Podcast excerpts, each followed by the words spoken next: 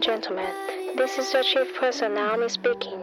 On behalf of Captain Xiao Cheng and his crew, we would like to welcome you on board Xiaoyu Airline, flight number FM 74019.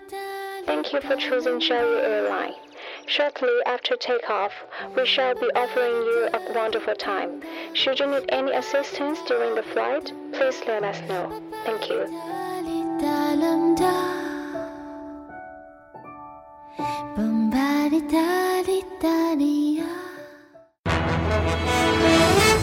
各位听众，晚上好，晚上好。今天是二零一六年五月十二号，星期四，农历的四月初六。欢迎收听日节目。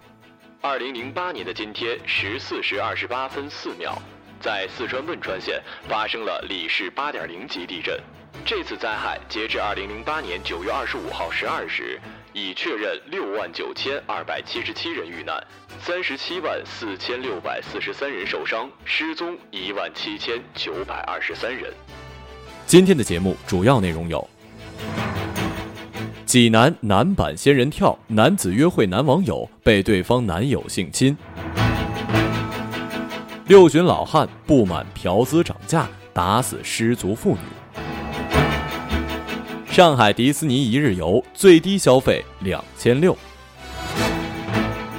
夫妻欲买假币盖房，十一万换回一堆冥币。下面请听详细内容。二十九岁的小陆是一名男同性恋。三月三十号的晚上九点，用一款同性恋软件搜到了附近的男童。一个资料显示为 JCNR 的男子对他很动心。小陆随后与该男子发生了关系。二十二点左右，小陆去卫生间洗澡，可是出来之后发现屋内又多了一名又高又壮的男子，自称是该男子的男朋友，说小陆欺负了他的女朋友，要求小陆给点金钱给予补偿。随后两人将小陆制服，并让小陆通过微信支付的方式向他们转让了一千元。之后又采取了恐吓、威胁等手段，抢劫了小陆身上仅有的六十元现金，逼着小陆交出了信用卡，说出密码。随后该男子带着小陆的信用卡出去取钱，并让自己的男朋友看好。小鹿就在该男子出去取钱的时候，其男友对小鹿也动了心，不停的语气聊天，说了很多暧昧的话，最终在征得小鹿同意之后，与其发生了性关系。呀呀呀呀呀呀呀呀呀！这么复杂的案情，也真是为难我们可爱的民警同志了。这件事情，我希望大家不要戴着有色眼镜来看哈，同性的爱情也是应该被尊重的，咱们单纯的把他们看成仙人跳就可以了。那么我们得出的结论就是，无论男女、男男女女，或者是和小动物约炮有风险，一夜需谨慎。也曾伤心流泪，也曾黯然心碎，这是爱的代价。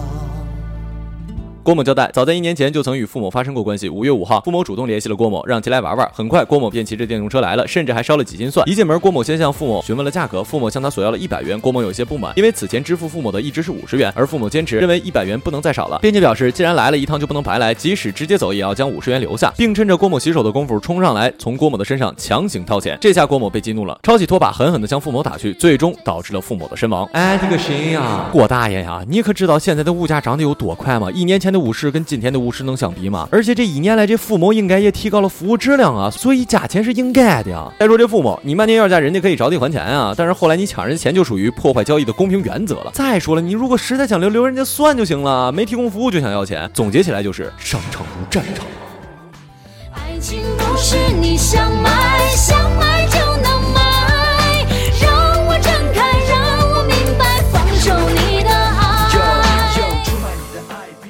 上周，上海迪士尼启动了内部运营测试，为了迎接六月十六号的开幕做准备。园区外已开放的迪士尼小镇及其他的商业设备将开门迎客，接受一些被邀请者的体验跟评价。昨日，有受邀请者吐槽园内的餐饮价格实在是太贵了，儿童的热狗和扒鸡配米饭要六十元，芝士牛肉汉堡八十元，一杯可乐十五元。北京青年报的记者测算显示，一日游的最低预算要两千六百元，两日游最低预算则要六千元。这个消息对于我们广大的男性同胞来说，简直就是晴天霹雳，咔嚓一声啊！因为多少的中国女生在得知上海有了迪士尼之后的表现，那真。是堪比要买包买衣服还要热情啊！某位不愿透露姓名的电台主播马先生表示，女友甚至提出了去迪士尼算是生日礼物的要求。本来以为这应该不会比买包更贵吧？看完这条新闻，马先生已经着手在考虑捐精的事宜了。一个败家娘们儿，败家的娘们儿，败家的老娘们儿，整天照着镜子。五月九号消息，一对夫妻由于翻修房子急需用钱，动了歪脑筋，想花钱购买一些假币救急。两口子从宝山到了昆明，但是买家说只有四十七万的假钞现货，双方讨价还价，最终以十一万的价格成交。当天晚上，陈某在昆明市的红会医院附近的一家商务酒店给郭某两口子四张一百元的假钞，两人顺利的付了房费，彻底打消了疑虑。结果交易之后，两口子回到了宝山，却发现自己购买的假币是一堆冥币，两口子愤怒不已，赶往了昆明报警。目前，这对夫妻因为涉嫌非法持有、使用假币，已经被刑拘。这种脑子就不要干这种坏事了，好不啦？假到可以不被人家认出出来，人家凭啥低价卖给你呀？人家自己花不行啊？有十一万，你两位也不是穷人呢，有这钱做投资，等几年盖个房子应该不成问题吧？啊，当然了，不过就您俩这智商，干啥把生也得赔呀。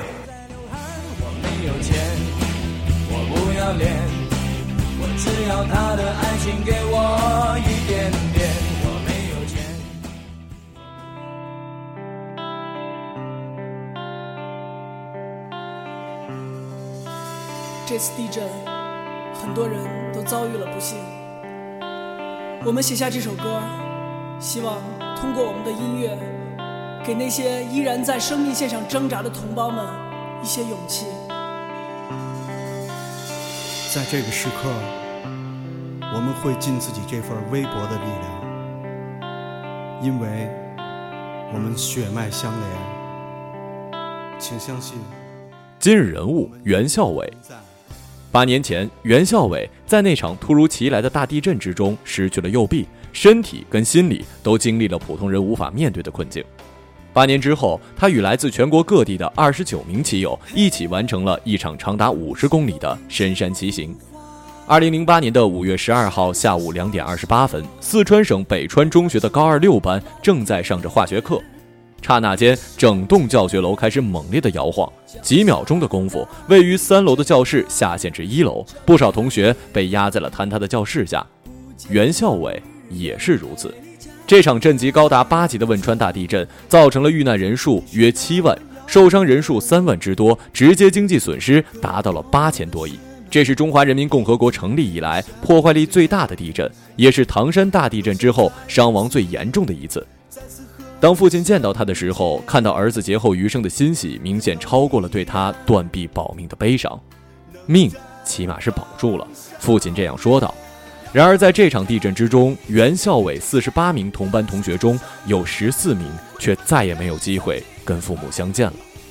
袁孝伟希望五月十二号屏蔽掉自己的朋友圈，这一天对于任何经历过汶川地震的人来说都是难以忘却的。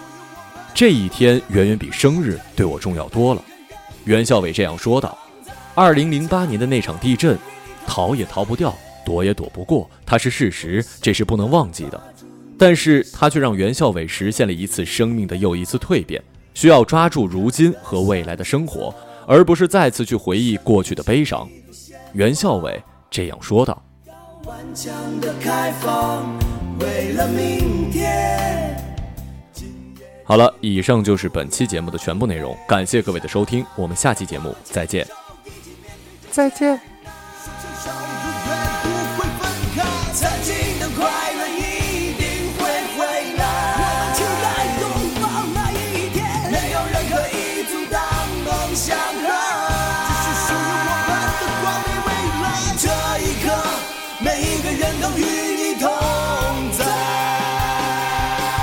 摆在我们面前的第一位任务，就是抢救被困人员，抢救人的生命，是我们这次救灾工作的重中之重。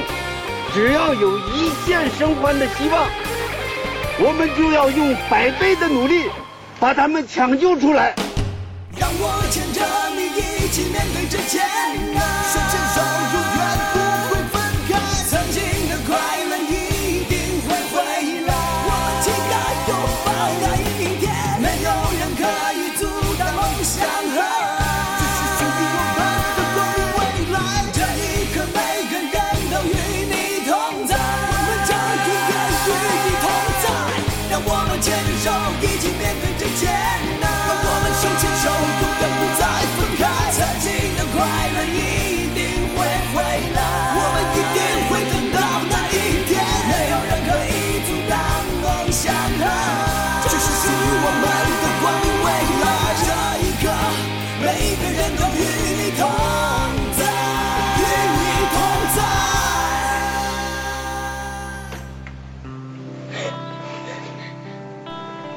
别哭，这是一场灾难，你们幸存活下来，就好好过。